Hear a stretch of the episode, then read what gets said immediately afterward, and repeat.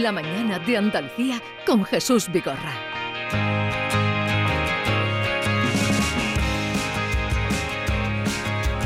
Another sunny day, I met you out in the garden. You were taking plans, I took you back your pardon.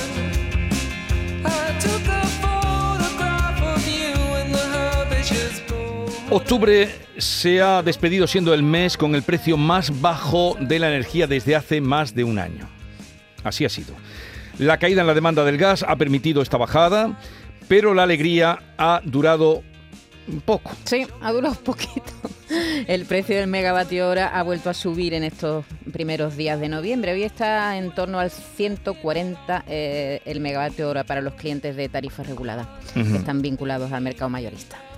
Y hoy el precio ha subido, el máximo se registrará entre las 8 y las 10 de esta noche, están advertidos, 189 euros están advertidos, pero no pueden hacer otra cosa que encender la luz, porque entre 8 y 10 pues no pueden hacer otra cosa que encender la luz, poner la televisión, etcétera, etcétera.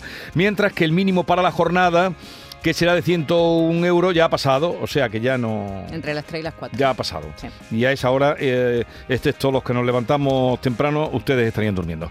Bueno, vamos a saludar a Jorge Morales de Labra.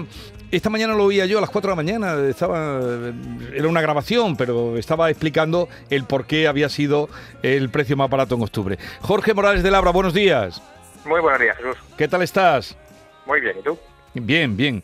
Oye, ¿por qué este dato? Eh, explícanos. Bueno, ya eh, decía eh, nuestra compañera que ha sido por el gas eh, lo que ha permitido que sea más bajo el mes de octubre. ¿Alguna indicación más para nuestros oyentes que, mm, en fin, que tengan una idea de por qué ha pasado lo que ha pasado en octubre? Bueno, déjame empezar diciendo que bueno que la subida de estos dos días de ahora, esto que habéis dicho que no ha durado eh, mucho, ¿no? La bajada del gas, cuidado, el precio que estamos teniendo hoy es, es un nivel notablemente inferior al que teníamos en agosto, ¿eh? Sí. Eh, es decir, es verdad que la semana pasada fue menor que el que tenemos ahora, pero estamos en 17 céntimos el kilovatio hora en la tarifa oficial, cuando quiero recordar que en 31 de agosto estábamos en 60 céntimos el kilovatio hora, ¿verdad? O sea que estamos muy lejos de esos máximos de finales de agosto, ¿no? Ahora sí, tenemos que bajar más, el precio habitual era del orden de 10, 11 céntimos y estamos en 17, todavía hay, hay margen de bajada. ¿Por qué eh, ha bajado? Pues efectivamente, tiene mucho que ver con el gas. Y tiene que ver con que eh, nos hemos obsesionado tanto con el gas durante este verano que hemos llenado de más los depósitos, es decir, todos los depósitos que tenemos de gas en, en, bueno, en la mayor parte de Europa y en particular en España están hasta arriba. Están hasta arriba que como algunos eh, oyentes seguro que conocen, porque vivan eh, cerca de Huelva, hay eh, barcos metaneros esperando a descargar en las costas españolas, porque no pueden ya descargar el gas, ¿no? Y esto lo que ha hecho es pues bajar sustancialmente el gas en los últimos días respecto a los niveles máximos que vimos a finales de agosto. Y también influye que no está haciendo demasiado, demasiado frío. Claro. No, no claro, solo aquí, eso- sino en el resto por de eso Europa, los depósitos Jorge. están llenos y no se vacían porque no tiramos del gas, efectivamente. De hecho, fíjate que hoy la Agencia Estatal de Meteorología ha hecho su previsión a tres meses vista, ¿eh? que la- no, no es lógicamente una previsión de detalle. Ya sabemos que en esto de meteorología las previsiones a más de 72 horas no, no son precisas, pero lo que prevé es lo que llamaban una ano- una anomalía térmica eh, positiva. ¿Qué significa esto? Pues significa que lo que prevé es que durante los próximos tres meses la temperatura sea superior a la media, con lo cual no es que vaya a hacer calor, pero va a hacer menos frío de lo habitual. Así que lo que se prevé es menor consumo de gas para calefacción y, por tanto, eh, es previsible que esta situación del gas por lo menos se mantenga durante al menos un mes. Ujú. Bien, eh, vamos a pasar a las preguntas que ustedes quieran hacerle, sin complejos, sin sentido ninguno de- del ridículo. Pregunten lo que quieran saber o lo que no sepan y le pasamos a Jorge Morales de Labra. Ya, soy María de Sevilla. Bueno, pues mi pregunta es que por qué hay tanta diferencia de unas comercializadoras a otras, pero diferencia brutal, porque algunas tienen el monopolio y no veas. Así que esa es mi duda. ¿Ay, ¿Por qué tanta diferencia? Porque está claro que todas tienen que ganar dinero. Jorge.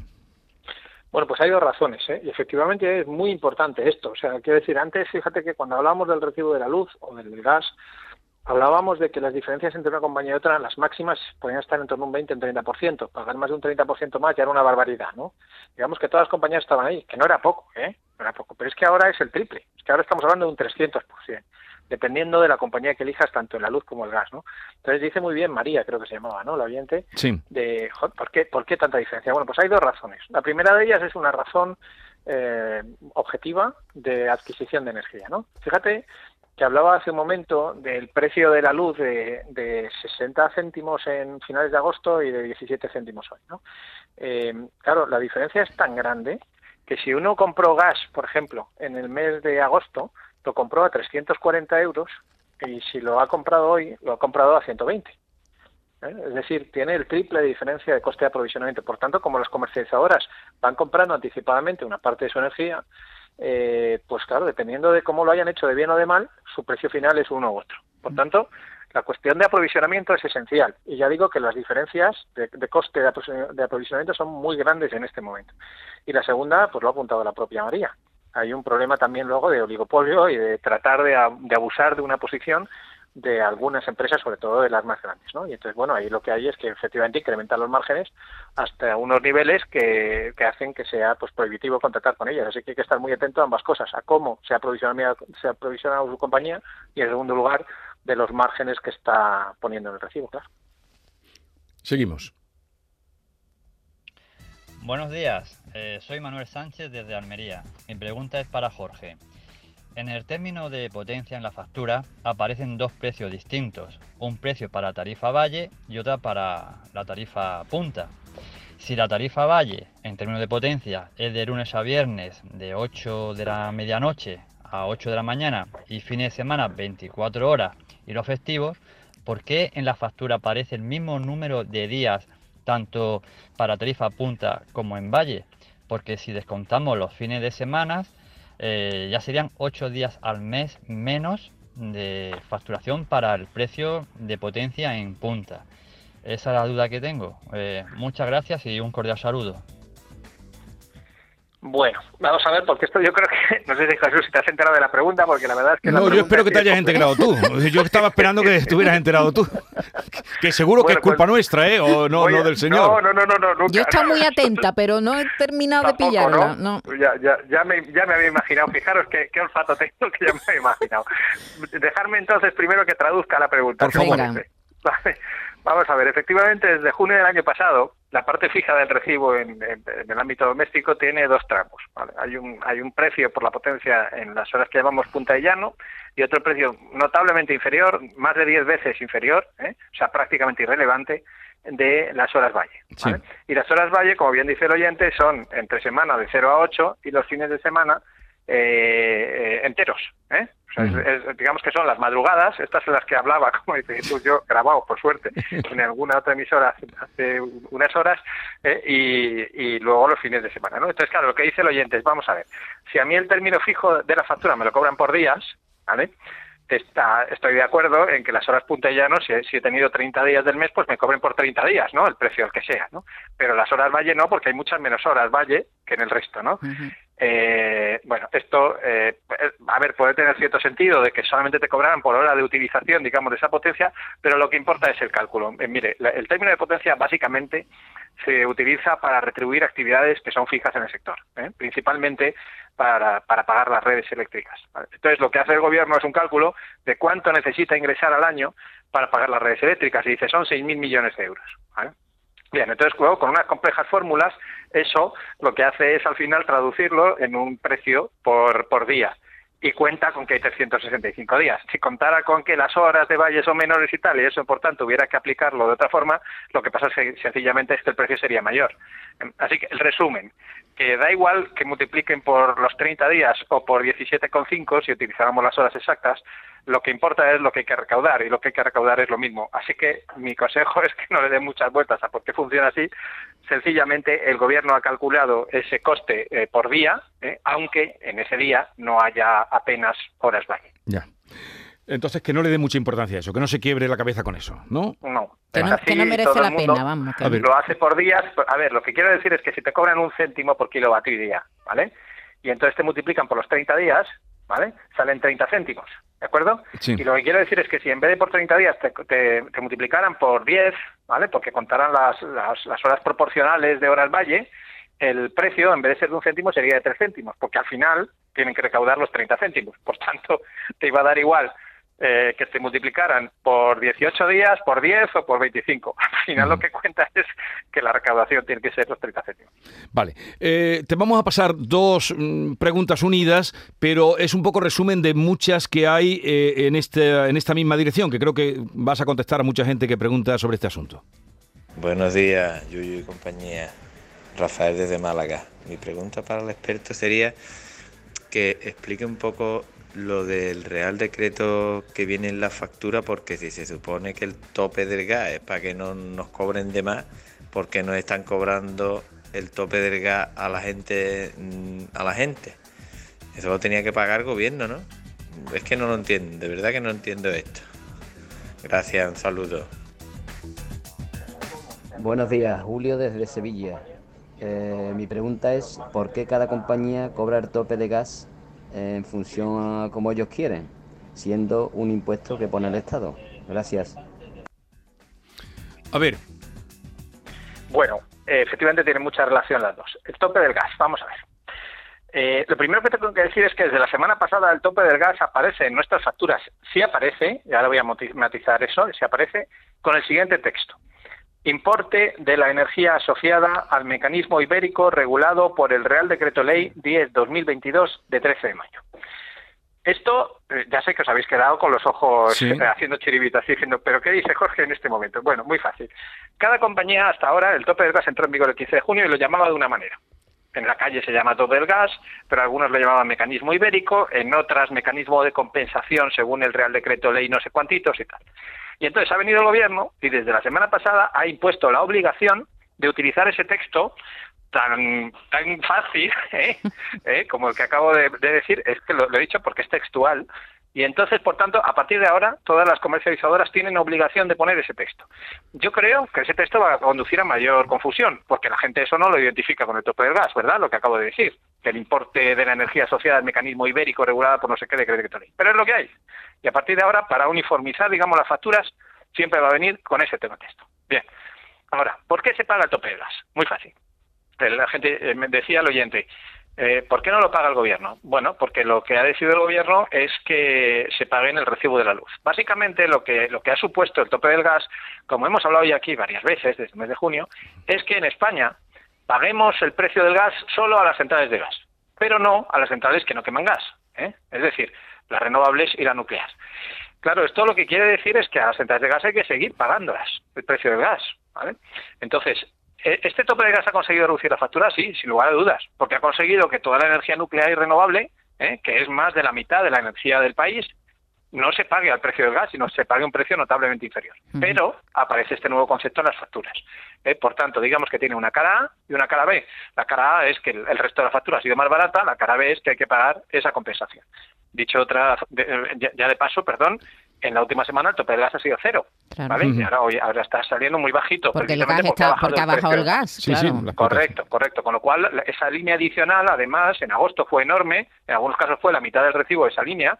Y claro, la gente, lógicamente, pues se, se echaba la mano a la cabeza con esa línea y decía, o sea, yo he pagado 100 euros y de los 100 euros, 60 son de la línea del tope del gas maldita esta. ¿Qué es esto? Bueno, pues es eso. Usted ha pagado 100 euros, menos mal. ¿Eh? Menos mal, porque si no hubiera pagado 300. Ujú. ¿vale? Entonces, eso es lo primero, que esa línea lo que ha hecho al final es abaratar si se suma con la anterior, ¿vale? Lo segundo, ¿qué es lo que ocurre? Que además el problema que tiene esta normativa es que cada compañía está interpretando de forma diferente, ojo, cómo calcular esa línea. Y efectivamente me he encontrado yo el otro día, lo conté en televisión en un programa, porque me mandó una, una persona a través de una red social, me mandó dos facturas del mismo periodo de dos compañías diferentes. Y me decía, en una me cobran, no me acuerdo si eran 10, y en la otra 15. ¿Cómo puede ser que por el mismo concepto me cobren un 50% más? Y es porque efectivamente cada compañía está interpretando cómo calcular el tope del gas de forma diferente. Resumen, primero, no aparecen todas las facturas. Segundo, hasta ahora aparecía con diferentes nombres. Ahora ya aparece con un solo nombre, pero ese nombre está, permitirme la expresión, en sánscrito. Y ya, y para ya complicarlo todavía más, resulta que cada compañía está aplicando el precio, no que le da la gana, ¿eh? porque hay una fórmula detrás, pero con el procedimiento que considera mejor para repercutir ese precio al consumidor final. Así que lo que tenemos aquí, efectivamente, es un lío tremendo ¿eh? de cómo se está aplicando en las facturas el tope del gas. Así que mi recomendación es, vayan a una compañía en la que confíen. ¿eh? O como dice mi amigo Paco, elige libremente la compañía que quieres que te engañe. Elige libremente. La compañía que quiere que te engañe. Por cierto, una pregunta que, se, me está ocurriendo, y además he visto una noticia hoy que me ha inquietado un poco. Eh, están pensando que si no llueve, en de- determinada zona, en el Ebro, por ejemplo, ¿no? En Zaragoza, cerca de Zaragoza, pueden cerrar eh, una central eh, hidroeléctrica, la que está en Mequinenza, Mequinenza, sí, a mediados de noviembre, si no llueve. La sequía puede, nos puede hacer más daño todavía, Jorge. La, la sequía puede hacer que embalses que, que- que se dedican a esto, que son centrales hidroeléctricas, eh, eh, se, se, pues, detengan su actividad. Lo está haciendo. ¿eh? Durante el- el- lo que llevamos de año, la producción hidroeléctrica se ha hundido completamente. Y eso se está sustituyendo por gas.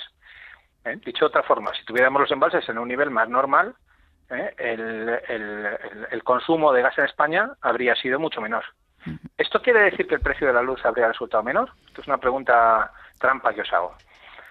No.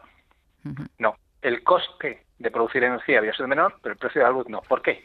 Porque las empresas eléctricas que tienen embalses, cuando venden ese agua convertida en electricidad, la venden a lo que llaman el coste de oportunidad. Es decir, calculan quién entraría de no entrar ellos con el agua. Y como sería el gas, la venden a precio de gas. Por eso yo muchas veces he dicho que nos venden agua a precio de champán. Es decir, desde el punto de vista, curiosamente, de lo que pagamos en la factura de la luz, es prácticamente indiferente que haya más agua o menos agua. ¿vale? Ya. Ahora, desde el punto de vista de los beneficios de las empresas eléctricas, no.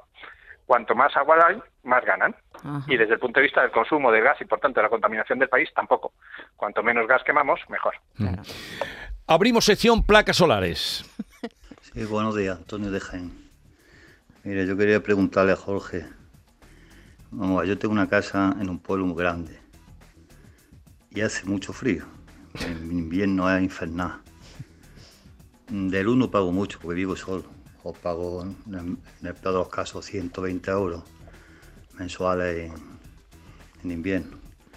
Pero estoy pensando poner placas solares para en todas las habitaciones que más uso, por lo menos, poner una bomba de calor para que el invierno sea más, más llevadero. claro. A ver si me interesaría o no me interesaría. En fin. No sé. Son una casa que tiene cuatro plantas, cada planta a lo mejor tiene 40 metros, pero hace mucho frío. En Bueno. un pueblo aquí. Eh, Es un hecho concreto específico, pero para mucha gente, porque tenemos muchos mensajes con tema placas solares, eh, también puede interesarle la respuesta que o recomendación que des a este hombre. Pero espera que te pongo otro también, otro mensaje, Jorge. Hola, buenos días. Me alegro saludar. Una preguntilla de, de tema de placas solares. Eh, yo soy Paco de Málaga. Eh, el tema subvenciones eh, es que hay quien te dice que hay una subvención de 9.000 euros, otros de 3.000, otros de 2.000. El tema subvenciones, ¿cómo va y qué hace falta para solicitarlo? Muchas gracias. Bueno, pues esto más concreto no puede ser y hay muchos mensajes con el tema de las subvenciones. Empieza por donde quieras. Por la Casa Grande del Hombre en Pueblo Grande. No sé si es Pueblo Grande en Casa Grande o Casa Grande en Pueblo Pequeño. Pues bueno, ya lo ha entendido Jorge. Y el tema en, de las en cualquier subvenciones. caso, pueblo frío. Pueblo Frío, sí. Estepa. Eh, Este- Estepa bien. castellana, vamos. Vamos a ello porque es muy interesante. La primera pregunta, fíjate, eh, lo que nos está sugiriendo el oyente ya es un paso más. No solamente quiere paneles solares, sino que quiere calefacción que se alimente con esos paneles solares. ¿vale? Esto ya es un paso más. Fijaros que, que ya a lo que vamos es algo que es lo que, en lo que yo trabajo día a día es a cambiar el mundo. ¿eh? Es a un modelo energético en el cual somos prácticamente autosuficientes en toda nuestra energía. ¿vale? ¿Por qué digo esto? Porque efectivamente hay sistemas de, con bombas de calor. La bomba de calor sabemos que es lo mismo que tenemos de aire acondicionado, ¿eh?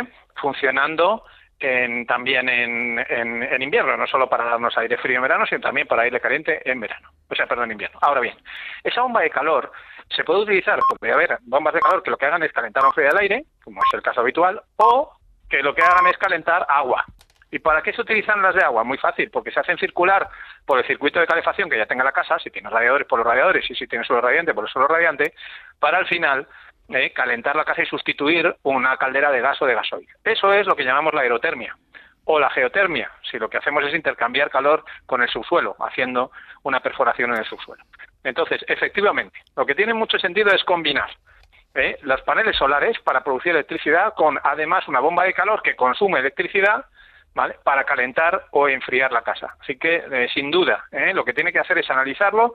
Aquí vuelvo a lo mismo que he repetido muchas veces en estos casos. Ojo a los presupuestos de como, como su vecino le he puesto esta bomba, le vale usted. No, Sí. personalicen el presupuesto. Exija que le dediquen unas horas de ingeniería y páguenlas si hacen falta, porque le va a merecer la pena. ¿Eh? Hacer un análisis personalizado de realmente cuál es su necesidad, tanto de paneles como de bomba de calor para poder calentar y, insisto, enfriar también la casa en verano dos por uno, ¿vale? En cuanto a las subvenciones, eh, pues sí, a ver, mi recomendación también aquí es dejarse eh, asesorar por un profesional. Son muy complejas las subvenciones, pero tengo que decir que se están pagando. Nosotros que gestionamos unas cuantas allí en Andalucía, precisamente esta semana pasada nos han llegado ya resoluciones de eh, concesión de la subvención de las que se pidieron en diciembre del año pasado, ¿vale? Pero han empezado a llegar ya. O sea, quiero decir, si se gestionan las cosas, esto, hay un bulo por ahí en la calle que dice, no, la Junta de Andalucía no paga las subvenciones. Falso, falso, se pagan las subvenciones. Lo que ocurre es que hay que hacer bien los expedientes. ¿Eh? Y ahí es verdad que son muy prolijos, hay un montón de información que hay que adjuntar al expediente, y esto que, que decía el oyente es verdad, que algunos te dicen, creo que era Paco, ¿no? De Málaga, decía, eh, es que algunos me dicen que 2.000 y otros 9.000 euros. ¿Cómo es posible? Bueno, porque le están engañando, porque alguno de ellos le está engañando. ¿eh? Entonces, la subvención hay que depende de un montón de parámetros, entre otros de parámetros técnicos, y si no se hacen bien, pueden ser que te den mucho menos dinero. Así que, insisto, hay que dejarse asesorar, yo creo que por un profesional, porque no es fácil la solicitud y montar el expediente de la subvención energética. Eh, o sea, que hay subvenciones, es cuestión de estudiarlo, pero se están dando subvenciones y se están pagando, que es lo más importante, o están llegando, aunque tarden, ya sabemos cómo va todo este asunto eh, administrativo. Pero hay subvenciones abiertas ahora mismo para poner placas solares. Hay subvenciones para placas solares y para aerotermia también, es decir, para climatización renovable también. Vale. Eh, para ambas cosas hay subvenciones en este momento. Son subvenciones de las que vienen del Bruselas, de estas del, del plan de post-COVID, eh, y, que, y, que, y, que, eh, que- y que canaliza el gobierno, pero que luego es la propia Junta de Andalucía, en este caso, en las comunidades autónomas las que las vehiculizan hasta llegar al, al consumidor. O sea, que las hay, efectivamente, y si se hacen bien, se cobran. Una más. Hola, buenos días. Soy Rosa, de Sevilla. Yo quisiera saber, ¿es legal cuando te llaman de compañías de, electricidad o de gas y te van a ofertar una oferta que te pregunten qué es lo que tú tienes contratado?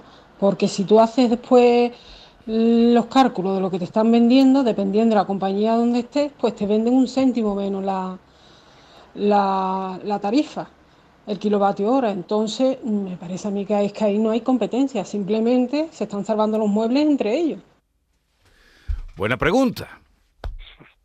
A ver, legal es, por supuesto, que te pregunte lo que quieran. Lo que pasa es que ya se sabe que entre el vicio de preguntar está la virtud de responder. ¿eh? O sea, quiero decir que ella no tiene por qué decir lo que está pagando, por supuesto que no, ni con qué compañía está. Si alguien le llama y le hace una oferta, pues la escucha y después toma la decisión. Yo siempre recomiendo que las manden por escrito. ¿eh? porque lo que estamos viendo, y, y me encuentro con ello pues, cada dos por tres, es gente a la que le engañan ¿eh? y que no le dicen toda la verdad. Le dicen que va a pagar menos. ¿eh? A mí me llamaron hace poco, hace un par de semanas me llamaron y la pena es no tener un- algo para grabarlo, porque fue curiosa la conversación. ¿eh? Pero me llaman para ofrecerme a mí eh, una oferta de la tarifa de la luz, ¿no? Y claro, yo luego trato de profundizar y la persona que llama pues no tiene la formación suficiente para, para hacer esa llamada. No sabía, no cositas. sabía quién estaba llamando. Ni- no tenía No, ni idea. por supuesto que no. No, no, pero quiero decir que, a ver, bien, pero no todo el mundo es un experto y eso hay que entenderlo, ¿no? Pero, pero yo lo que siempre recomiendo es, bueno, oiga, usted, eh, el- esas llamadas, a ver, normalmente la- cuando te llaman por teléfono, la oferta es más cara. No normal, ¿eh? No, no, la gente, las compañías no suelen ofertar la, la, la- la oferta más barata llamando por teléfono. Entonces, bueno, eh, no, no suele ser recomendable. Pero bueno, si usted quiere escucharla, escúchela. Insisto, yo recomiendo que se la manden por escrito y luego compare, compare con lo que está pagando ahora. Ya digo que ahora hay que comparar, pero esto Sí. es muy importante, ¿eh? porque es que ahora es el triple. Y además digo, ya, es una cosa que no sé si, si, la- si a- a- igual ha pasado desapercibida lo que he dicho antes, pero por primera vez desde el año pasado, la tarifa oficial, las tarifas variables, las Sí. al mercado, ahora son más baratas que la inmensa mayoría de tarifas a precio fijo. ¿Vale? O sea, algo que, que durante el año pasado no ha pasado. ¿Os acordáis que esto pasó durante los 13 años anteriores? Sí, sí, sí. Ahora no. Y entonces, ahora, y ahora lo del tema de la tarifa oficial ya, uy, ¿eh? durante el año pasado no fue así, durante el principio de año- este año tampoco. Bueno, pues ahora ha vuelto a ser así. ¿Y ahora qué hace la gente que tiene una tarifa a precio fijo? Pues volverse. Por eso yo dije que no se, que no se cogieran permanencias.